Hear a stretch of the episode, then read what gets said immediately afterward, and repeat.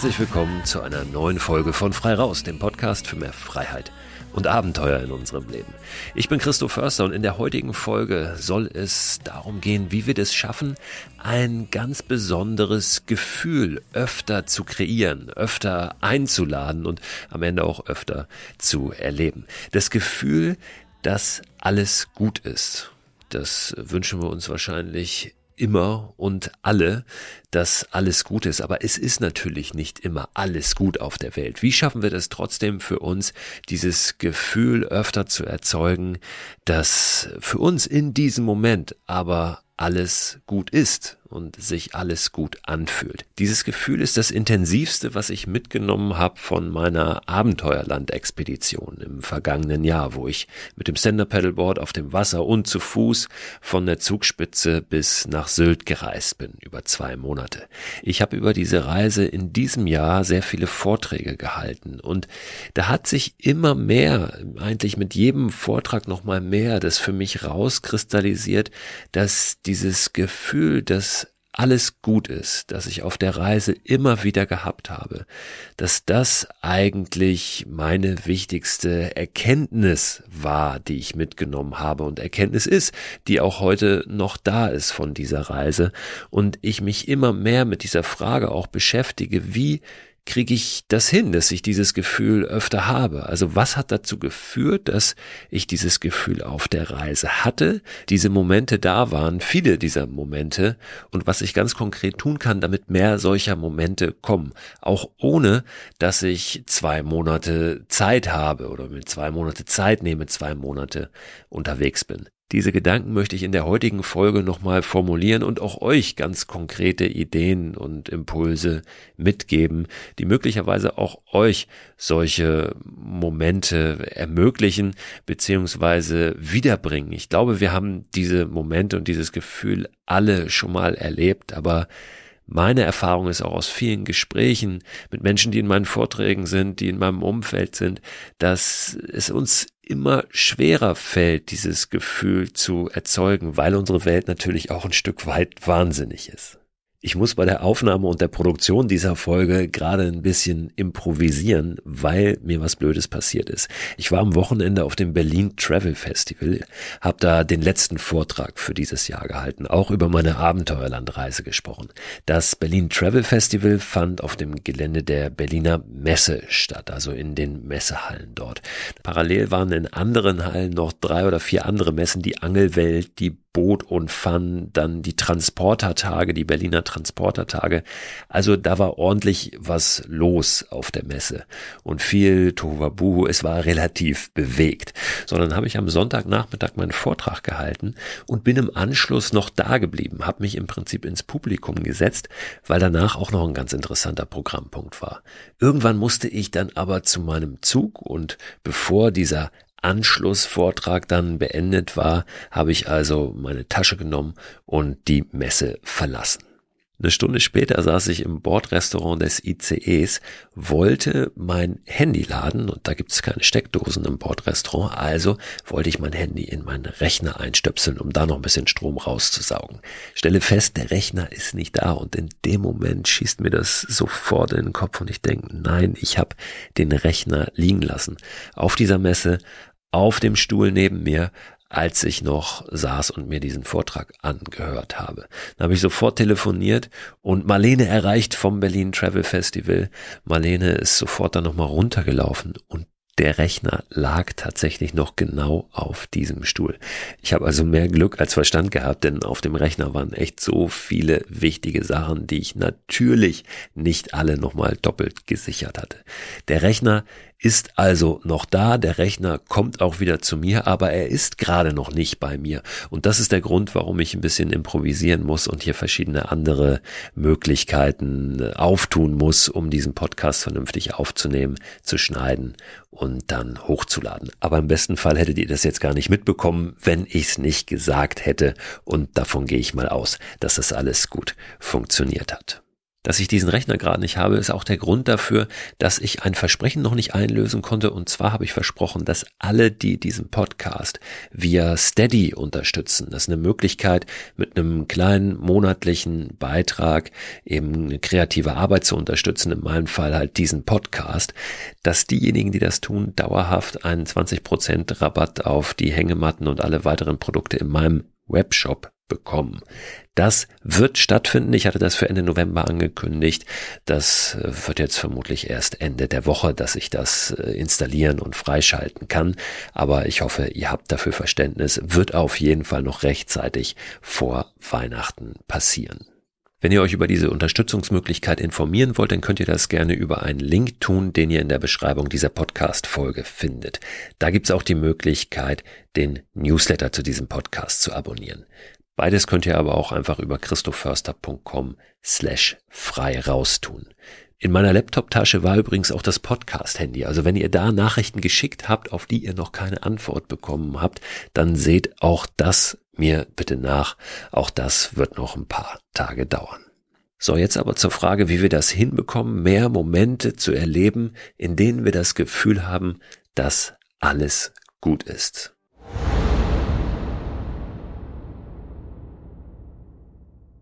Werbepartner dieser Podcast-Folge ist wieder AG1. Die von WissenschaftlerInnen zusammengestellte Mischung hochwertiger Inhaltsstoffe in Pulverform. Vitamine sind da drin, Mineralstoffe, Bakterienkulturen, Antioxidantien, ein Pilzkomplex und insgesamt mehr als 70 Zutaten aus natürlichen Lebensmitteln. AG1 ist ein grünes Pulver, das ich seit einigen Wochen, Monaten ehrlich gesagt schon, jeden Morgen mir anmische, einfach in ein bisschen Wasser, 300 Milliliter und dann trinke. Gibt mir ein gutes Gefühl, gibt mir Energie und lässt mich gut in den Tag gehen. Und wenn ich es morgens mal vergesse, dann nehme ich es abends und gehe gut ins Bett. Es ist natürlich nicht so, dass AG1 eine gesunde, ausgewogene Ernährung ersetzt, aber es fühlt sich für mich nach einer richtig guten Ergänzung an und es ist dann doch so, dass es mir ein gutes Gefühl gibt, wenn ich es mal nicht schaffe, mich so optimal zu ernähren oder zum Beispiel unterwegs bin. Ich war eingangs, und das sage ich ganz ehrlich, sehr skeptisch, was AG1 betrifft und habe mich aber darauf eingelassen, das einfach mal auszuprobieren. Ich glaube, dass das ganz wichtig ist, mal jenseits aller wissenschaftlichen Studien und Erkenntnisse und Meinungen wirklich zu sagen, ich probiere es mal aus, ob es mich individuell weiterbringt und mir was gibt. Und den Eindruck habe ich wirklich bei AG1, dass ich es lieber trinke jeden Tag, als dass ich es nicht trinke. Wenn ihr das auch ausprobieren möchtet, dann findet ihr alle Infos unter drinkag1.com slash frei raus. Und dort bekommt ihr bei eurer Erstbestellung auch einen gratis Jahresvorrat an Vitamin D3 und K2 sowie fünf Travel Packs gratis dazu. Und diese Travel Packs, die sind wirklich sehr, sehr praktisch, weil ihr mit denen ja, AG1 einfach mitnehmen könnt und da keine große Tüte oder einen großen Behälter braucht, sondern einfach so ein kleines Pack habt. Das könnt ihr tageweise natürlich abzählen für eure nächste Outdoor-Unternehmung. Den Link, den ich gerade genannt habe und weitere Infos zu AG1 findet ihr auch in der Beschreibung dieser Podcast-Folge.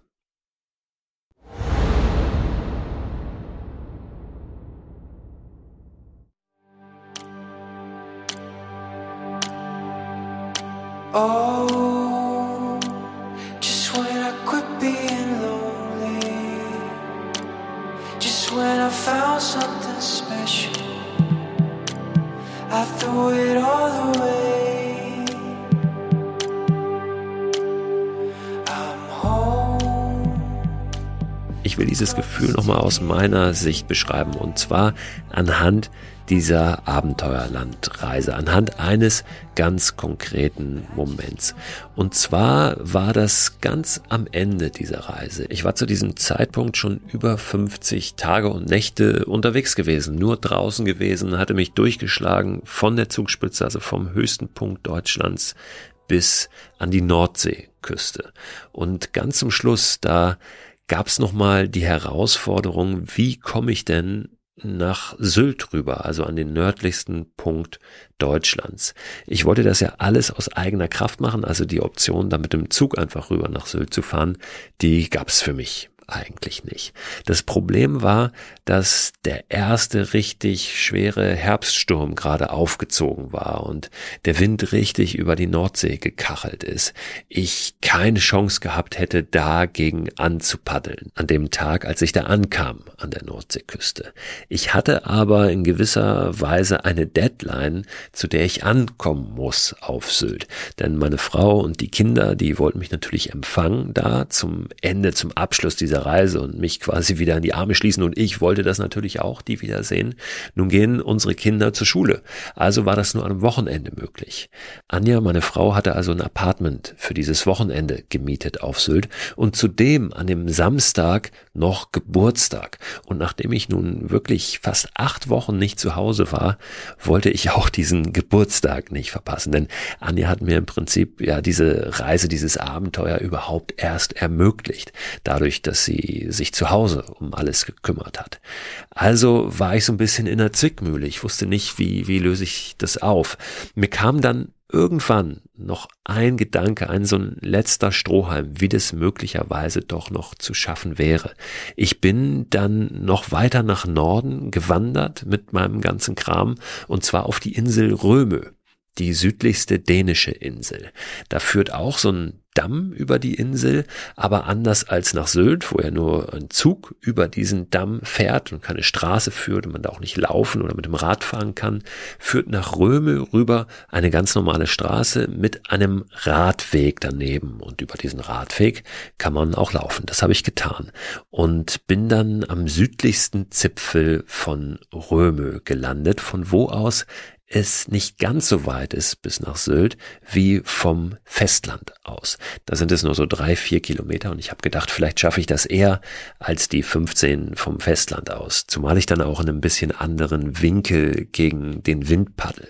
Ich habe dann aber gemerkt, dass das trotzdem richtig heikles Unterfangen werden würde, wenn ich das bei diesem Sturm versuche.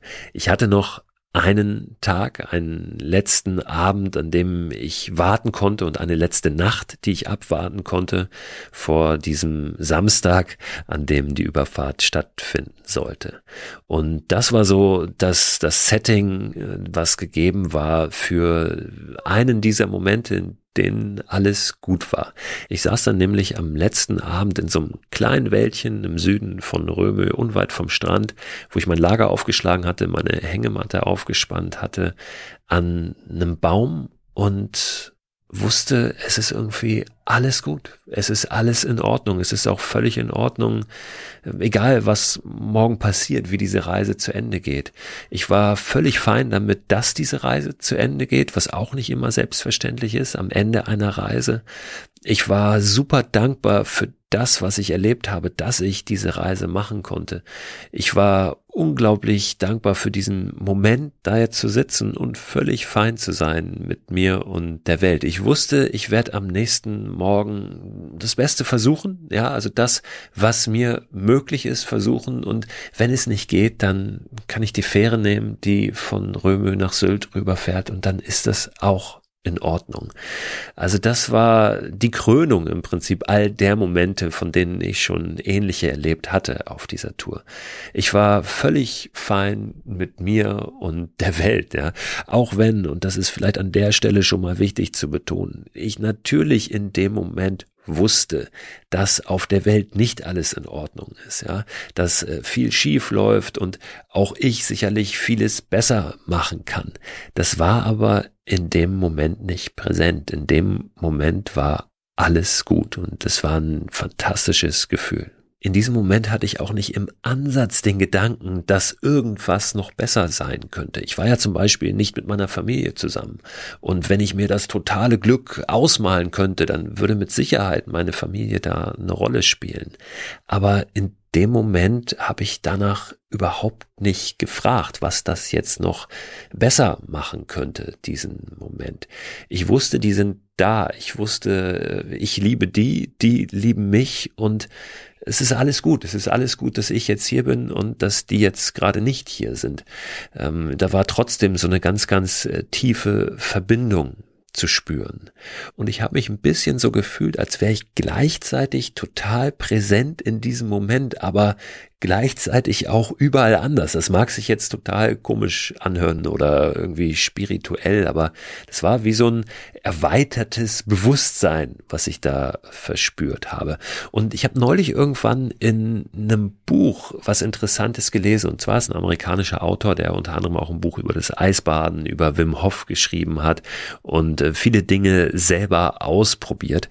Und unter anderem beschreibt er da auch von der Erfahrung, als er mal Ayahuasca, das ist eine südamerikanische natürliche Droge, die dort von Schamanen verabreicht wurde seit Jahrtausenden und eben es bis heute wird. Er ist dahin und hat an so einer Zeremonie teilgenommen.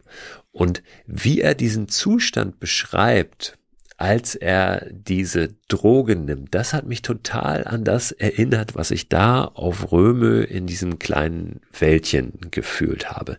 Nämlich als hätte jemand in einem dunklen Raum, wo du äh, sonst nur eine Taschenlampe hast, um so herumzuleuchten und dich zurechtzufinden, als hätte da auf einmal jemand das Licht angemacht, als würdest du auf einmal viel mehr sehen, als wäre es dir auf einmal möglich, viel mehr wahrzunehmen.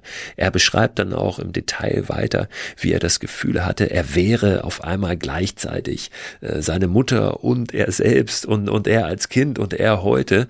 Also das geht dann tatsächlich auch im Detail noch so weiter und auch so weiter, dass ich das Gefühl gehabt habe, ja, das ist eigentlich ähnlich, wie ich das in dem Moment da oben an der Nordsee wahrgenommen habe. Und ohne da jetzt zu weit abdriften zu wollen. Ich will nur versuchen, dieses Gefühl ein bisschen greifbarer zu machen für euch. Und das Tolle ist ja, dass dieses Gefühl offenbar auch ohne Drogen möglich ist, dass die Natur ganz, ganz viel vermag. Die Natur um uns herum, das Bewegen in der Natur, der Aufenthalt in der Natur.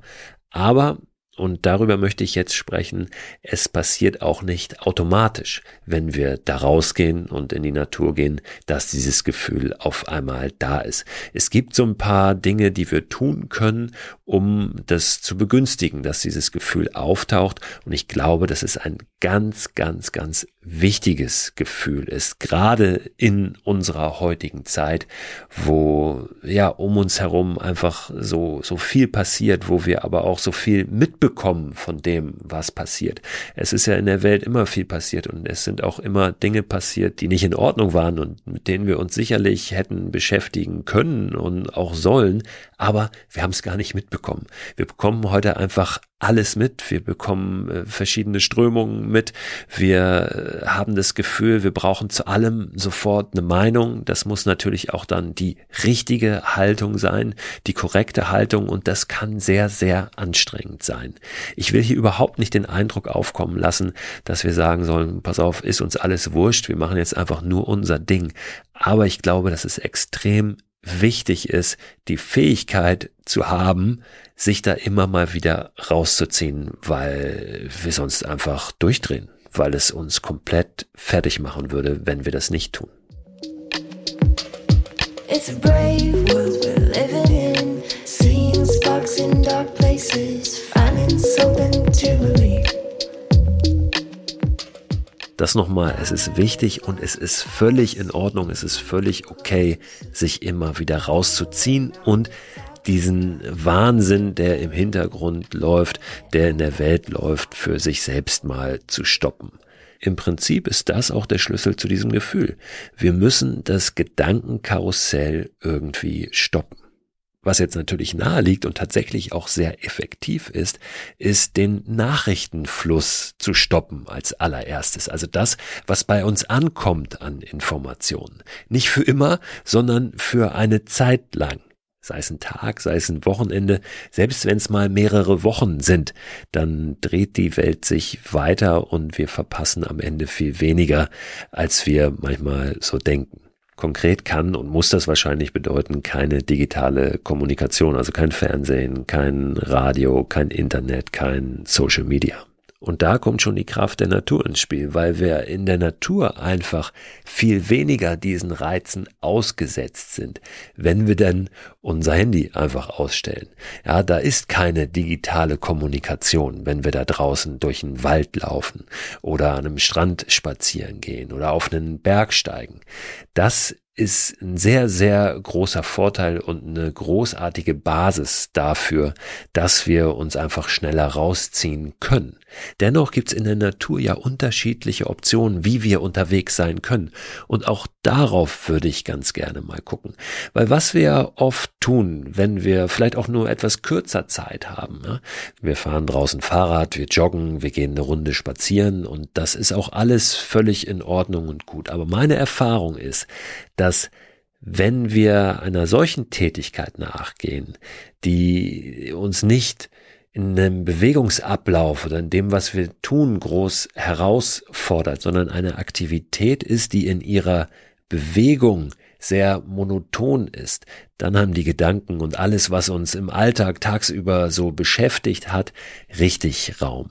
Dann rattert dieses Gedankenkarussell richtig weiter. Viele sagen dann, das ist für mich nochmal eine Möglichkeit, auch diese äh, Gedanken zu sortieren und nochmal zu bewerten. Und es mag auch der Fall sein, aber meiner Erfahrung nach führen diese Aktivitäten nicht zu diesem Gefühl, dass alles gut ist und dass ich völlig fein bin mit mir selbst und meiner Umgebung wenn ich solche, ich nenne es jetzt mal monoton Bewegungen über einen längeren Zeitraum durchführe, dann passiert bei mir erst nach einer ganzen Weile was. Wenn das Gedankenkarussell ordentlich rattern konnte, wenn das alles durch ist, und das ist in der Regel nicht nach äh, einer Stunde und auch nicht nach zwei, nach drei der Fall, sondern vielleicht nach zwei Tagen, ja, dann setzt sowas ein, dass äh, wieder der Fokus weggeht von den Gedanken auf Details vielleicht, die ich in der Umgebung wahrnehme, auf Details möglicherweise auch in meiner Bewegung, in meiner Bewegungstechnik oder äh, Details äh, vielleicht, die aus meinem Körper herauskommen. Ganz konkret zum Beispiel meine Atmung, dann achte ich vielleicht auf die Atmung, dann achte ich darauf, ähm, wie ich den Fuß aufsetze beim Joggen, dann achte ich darauf, ähm, wie ich die Pedale hochziehe beim Radfahren oder das Paddel setze auf dem Wasser, dass ich die Vögel beobachte und, und wie sie fliegen, warum sie so fliegen, wie sie fliegen, dass ich in der direkten Umgebung eben nach, nach Dingen suche, ja, dass ich mit meiner Aufmerksamkeit bei etwas bin, was ich direkt sehen kann, was sich direkt in meinem Umfeld befindet, was mehr oder weniger greifbar und beobachtbar ist. Es ist durchaus möglich, das auch in einem kürzeren Zeitfenster zu erzeugen, in einer Stunde oder zwei. Aber es ist schwieriger, weil wir dann einen ganz konkreten Fokus brauchen auf diese kleinen Details, auf das, was vor uns liegt. Und dann geht es fast in so eine Meditationsübung schon rein, ja, also den Fokus zu haben, das Bewusstsein, die volle Achtsamkeit zu haben auf zum Beispiel die Atmung, auf den Sauerstoff, der jetzt durch unsere Lungen strömt oder was auch immer da eben ist, was wir uns nehmen. Das bedeutet dann ein bisschen Arbeit und passiert nicht so von allein, wenn wir uns jetzt einfach aufmachen, um eine Stunde zu joggen oder eine Stunde spazieren zu gehen. Was auch oft ein bisschen kontraproduktiv ist, wenn wir mit jemand anderem unterwegs sind und die Gespräche sich immer um Dinge drehen, die nicht direkt vor uns liegen, die nicht sichtbar, beobachtbar und greifbar sind, sondern das Themen und Probleme der Welt oder aus unserem sozialen Umfeld sind, wo auch immer her.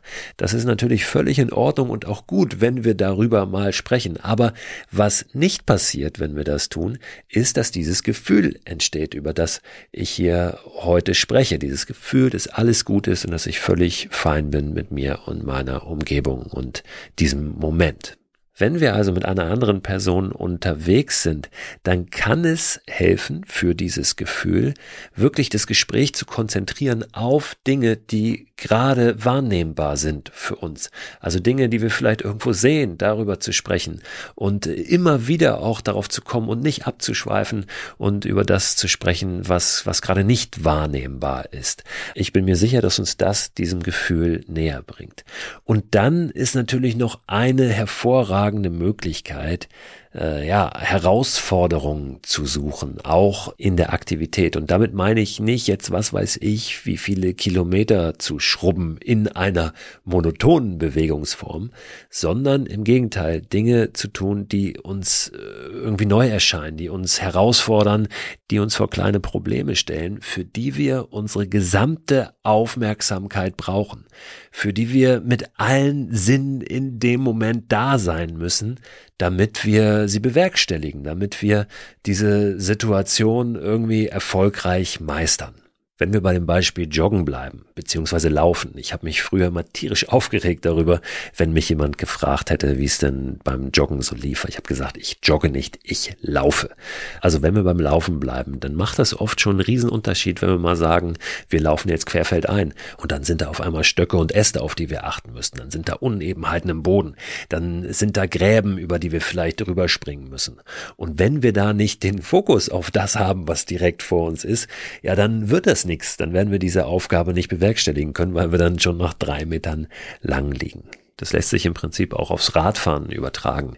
Wenn wir wandern und vielleicht nicht ganz so weit von zu Hause entfernt sind, möglicherweise noch trockene Ausrüstung hinten im Rucksack haben, dann könnten wir uns mal einen Fluss suchen, selbst jetzt im Dezember, wo das Wasser saukalt ist und versuchen, den zu überqueren. Wie auch immer, wie wir das dann hinkriegen. Also kein, kein Elbstrom, ja, der nur 500 Meter breit ist und da durchschwimmen, das ist schon im Sommer keine gute Idee sondern ich rede eher von einem Fluss, wo vielleicht äh, ja ein Baum rüberführt, ja, weil der da drüber gefallen ist und wir darüber balancieren müssen. Wenn wir das tun, dann wird unser Fokus voll auf dem sein, was vor uns liegt, denn sonst äh, ja, wird es schnell ungemütlich und nass. Dabei geht es gar nicht darum, dass diese Herausforderungen unglaublich komplex sind.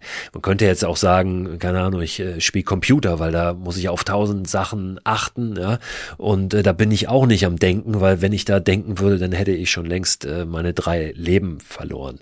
Mir ist das äh, ein bisschen fern, vielleicht ist das aber auch eine, eine grundsätzlich eine, eine Interessensache und letztlich spielen Menschen ja auch Computer und verlieren sich in solchen Computerspielen, weil sie eben dieses Gedankenkarussell stoppen wollen. Das ist ja aus einem ähnlichen Grund. Aber ich glaube, wenn wir in der Natur sind und diese Herausforderungen wirklich überschaubar sind und nicht so komplex mit noch wieder tausend Reizen von allen Seiten. Wenn sie einfach sind, wenn sie klar sind, aber trotzdem unsere volle Aufmerksamkeit fordern und, und alle Sinne, dann äh, bringen sie uns nach vorne und dann begünstigen sie dieses Gefühl, alles ist gut. Das kommt meist gar nicht in der Aktivität selbst, sondern wenn wir kurz innehalten, vielleicht danach, wenn wir gerade eine Herausforderung gemeistert haben, dann einfach da mal sitzen, so wie ich es getan habe, auf Röme an diesem Baum und dem Moment Raum zu geben und festzustellen, so hey, ähm, es ist alles gut, ich bin gerade richtig raus, ich bin voll bei mir und es könnte in diesem Moment nicht besser sein. Ich habe neulich gerade ein Lied entdeckt von einem mittlerweile schon ein bisschen älteren Indie-Singer-Songwriter von Greg Brown. Das heißt Two Little Feet und da hat mich der Text sehr abgeholt. Ich pack euch das Lied diese Woche mal in den Newsletter rein.